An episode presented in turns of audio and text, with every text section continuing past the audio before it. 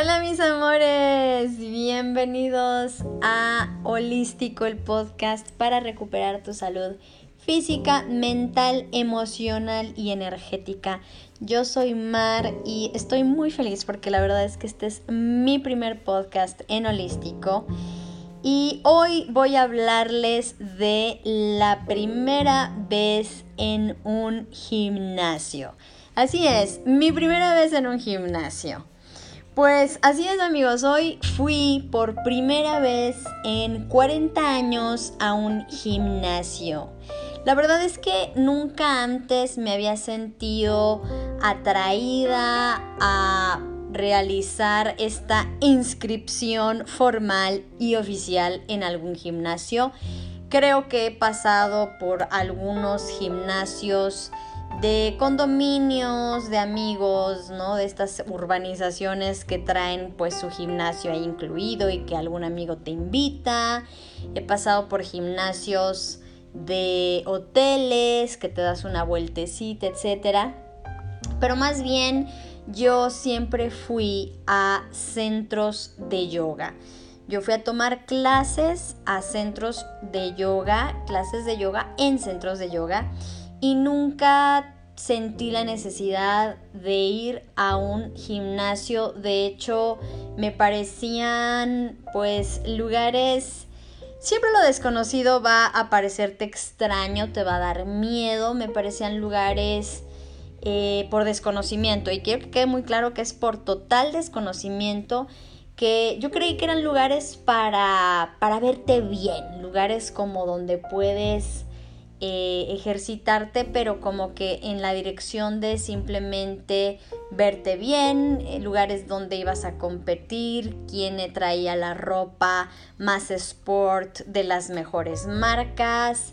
Eh, siempre veía salir gente pues con musculaturas extra desarrolladas, sobre todo en varones, lo he visto mucho.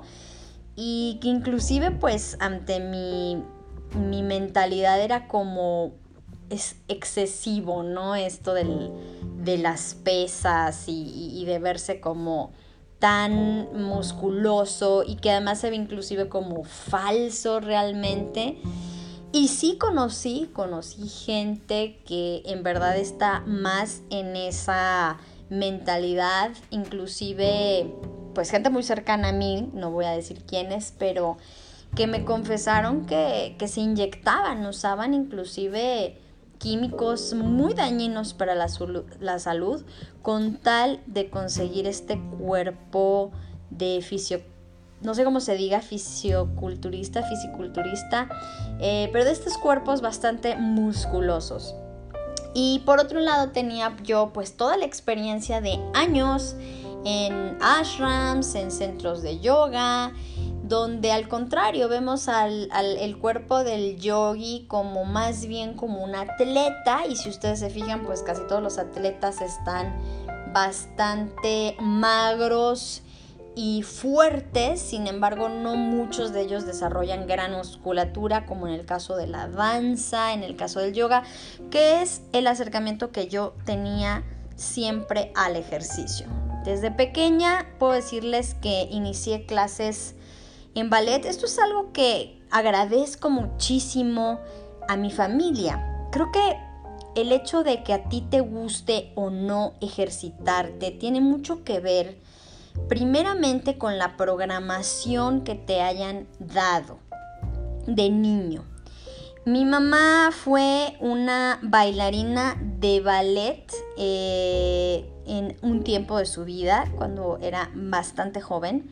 Eh, de ballet profesional y siempre en casa tuvimos como que pues esas fotos, ¿no? De cuando ella bailaba y ella sigue a la fecha, eh, muchos de ustedes la conocen, han venido a nuestros cursos, eh, haciendo ejercicio y es impresionante, increíble verla, eh, una mujer de 65 años eh, con un cuerpo de una mujer de 35 años, 40 años aproximadamente. Sí, eh, sin embargo, por otro lado, mi papá debido a una lesión que tuvo en la pierna, nunca fue una persona atlética o deportista, no fue el, padre con el que juegas eh, ping pong, tenis, fútbol, básquetbol, eh, ninguna de esos tipos de deportes. Sin embargo, yo en la escuela primaria oficial sí recibí lo que conocemos como educación deportiva, vaya, o sea, los básicos. El problema aquí fue que yo era una niña muy tímida, aunque no les parezca. Muchos de ustedes me conocen y saben que me dedico pues a cantar en, en eh, pues festivales masivos de música. Sin embargo, he de decirles, y algún día contaré esta historia, pero en otro podcast que yo de niña fui una niña muy tímida e introvertida y les estoy hablando sobre todo eh, del primer septenio y los posteriores seis años casi hasta llegar al segundo septenio de mi vida.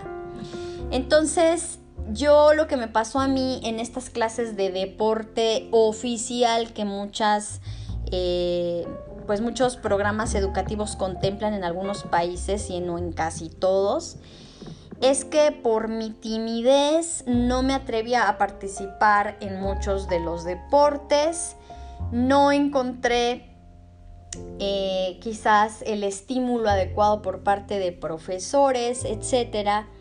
Y debido a que era muy tímida y en algún punto de mi vida con un poco de sobrepeso en infantil. Tenía yo muchos cachetes, me decían la manzana, imagínense. Em, y eh, vaya, recibe cierto, yo no sé si llamarle bullying, no estoy tan empapada del tema bullying más que lo general que todos conocemos. Pero podría decirse que efectivamente en la sección de deporte pues sí, sí llegué a recibir comentarios bastante negativos eh, respecto a mi cuerpo que me hicieron dar un paso atrás. Amores, fue, son, son estas heridas que se te quedan muy grabadas y que después van a surgir, porque nadie supo, nadie se dio cuenta, esto pasa mucho en las escuelas, ¿no? Los papás pues obviamente no saben, el mismo niño no sabe qué le está pasando y sin embargo estas heridas se quedan en el inconsciente y después nos preguntamos por qué no me gusta hacer ejercicio o por qué no soy constante en mi rutina de ejercicio, etcétera. Entonces, eh, me llegaron a aventar pelotas, me acuerdo muy bien, en, las clases de voleibol. Y pues yo tenía tanto miedo porque pues sí me pegaba, me pegó alguna vez en, la cara una de esas pelotas, eh, que decidí en automático cerrarme ante la posibilidad de disfrutar el deporte en comparativa de otras personas y otros niños. Bien, a causa de esto y de muchas otras cosas más, mm, mis, mis padres deciden meterme en clases de ballet ya a la edad aproximada de 9-10 años. Vamos a decir que a esta edad, para iniciar en ballet profesionalmente, eres un poco grande. Qué, horrible que tengamos que decir esto, pero para el concepto de la escuela en la que a mí me metieron, que era la, Academia Real Inglesa de Ballet Clásico de no sé qué, eh, pues yo era de las grandes, de las niñas grandes. Y aquí también volví a tener eh, mucho, mucha crítica por respecto a mi cuerpo. Y digo, si yo les enseñara fotografías, no es que tuviera un cuerpo obeso, pero sí era una niña eh, con una fisionomía un poco más cafa o más pita, diríamos en el ayurveda, más gruesa que, pues el típico bata, ¿no? Que es como con estructuras de huesos largos, etcétera. Pues yo la más chaparrita y parecía como un taponcito. Y yo tuve un desarrollo sexual eh, temprano, por lo cual inclusive pues en las mallitas que te ponen y en el body que, que tienes que usar, que tenía yo que usar porque pues les digo que era ballet clásico, pues se notaban ya curvas en mi cuerpo, cosa que las otras niñas pues lo tomaban para, para esto del bullying, ¿no? De las críticas, etcétera.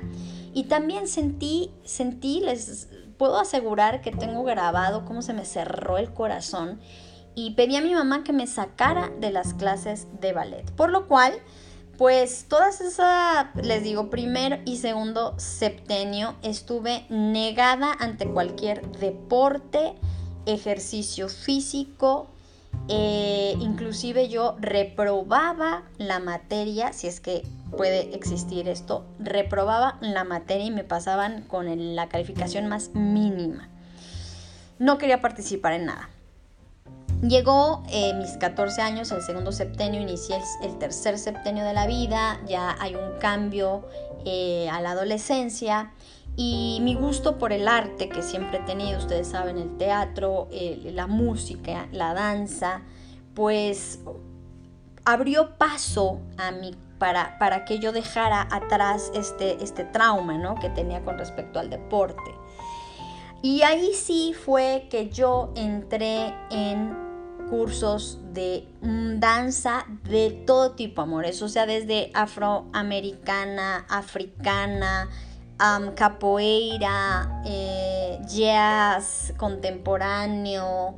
Y aparte, pues muchos cursos de expresión corporal y teatro que contaré también en otro podcast cómo fue esa parte artística eh, y de desarrollo me encantó, mm, encontré un, placer, un gusto maravilloso y posteriormente pues seguí con lo que es el yoga eh, a temprana edad. Algunos de ustedes saben que yo entré en yoga a los 7 años, después de dos años ya no pude seguir con el yoga porque corría una maestra y lo volví a retomar con 20, 21 años eh, las clases de yoga.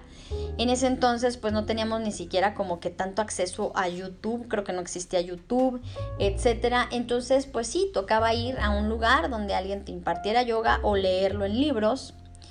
Y posteriormente cuando me mudé a Alemania empecé las clases formales. Bueno, eh, de ahí hasta llegar al instructorado de yoga terapia y yoga para niños en, una certificadora oficial.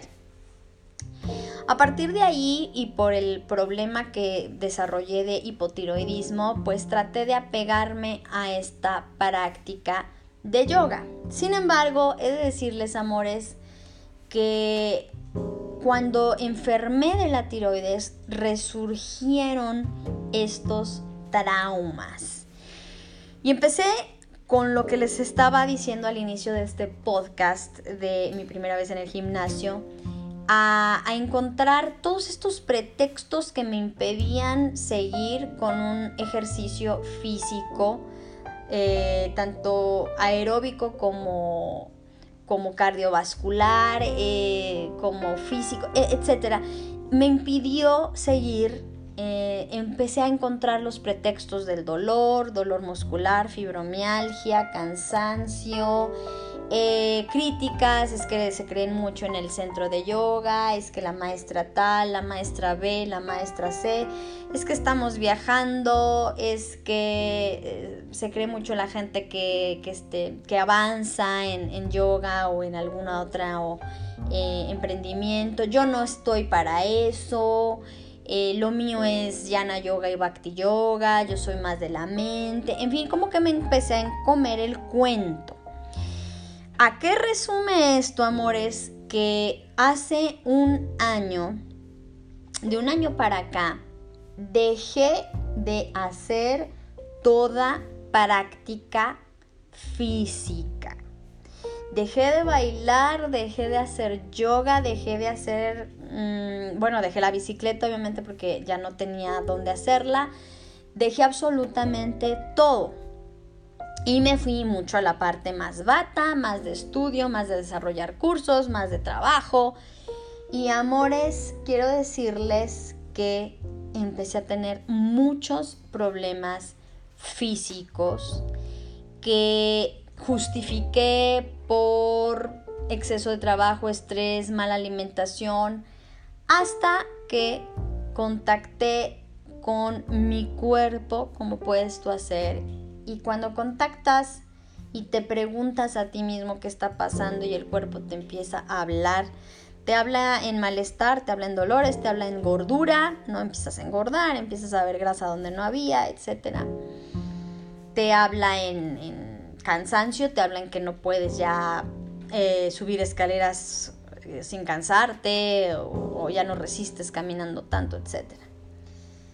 Y yo me tuve que hacer un, un, un, clavado profundo a mi psique y preguntarme el por qué yo desarrollé esta resistencia y cómo iba a ser una psicomagia de Jodorowsky para contrarrestar esa resistencia. Y fue Amores que llegué a la conclusión de me tengo que inscribir en un gimnasio, en lo que yo jamás me hubiese pensado, visto, entrado en un gimnasio. Ha sido una psicomagia muy increíble. Se me empezó además a revelar muchos mensajes, me empezaron a llegar mensajes por todos lados, amores, mensajes del universo, de Mar, esto es lo que tienes que hacer me venían, se los juro, todo el combo de cosas deportivas alrededor, de gente, de mensajes, de videos, de, todo.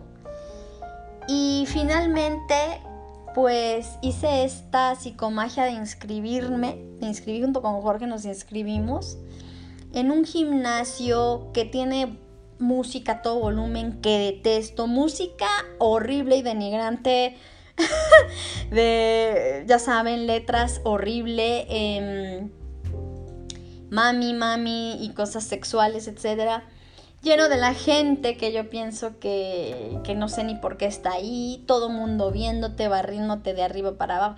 Pero en fin, ha sido un gran ejercicio del cual no me arrepiento y del cual me comprometí a un año probarlo y ahorita diciéndoselos a ustedes en este podcast, eh, yendo, les voy a ir dando este, un poco de los avances en el Instagram de holístico, arroba holístico con Q, amores, con Q, recuerden.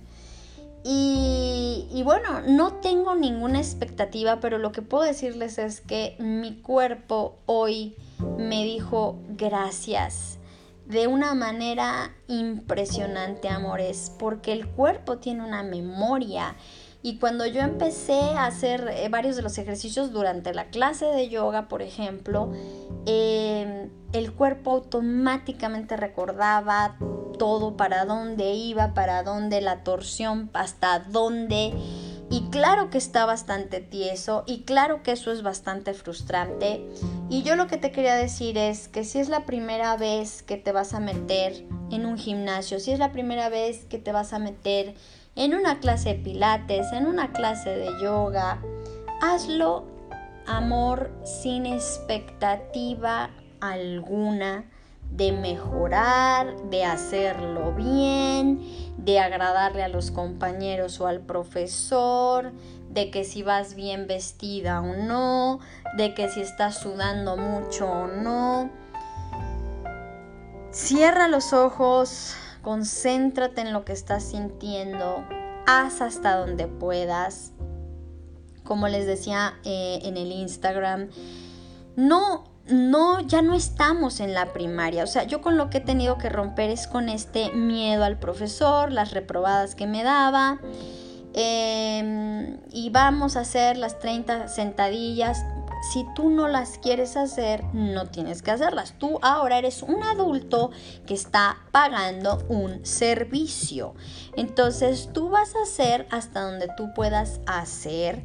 No te dejes amedrentar ni por los compañeros, ni por el profesor o entrenador o entrenadora. Eh, nadie más que tú sabe el por qué estás ahí, cuál es tu motivo, si es un motivo de salud, si es un motivo de belleza, si es un motivo, el que tú hayas encontrado está bien, agárrate y aférrate a ese motivo. Siempre probar cosas nuevas te va a traer resultados nuevos, amores. Y pues esto es todo por el podcast de hoy. Eh, muchas gracias por haberme escuchado. Yo soy Mar y con mucho gusto los veo en el próximo episodio de este podcast holístico donde vamos a ir platicando demasiadas herramientas para poder estar felices y eh, en una plenitud en todos los aspectos, amores, físico, mental, emocional y energético. Nos vemos en el próximo capítulo. Un abrazo. Om.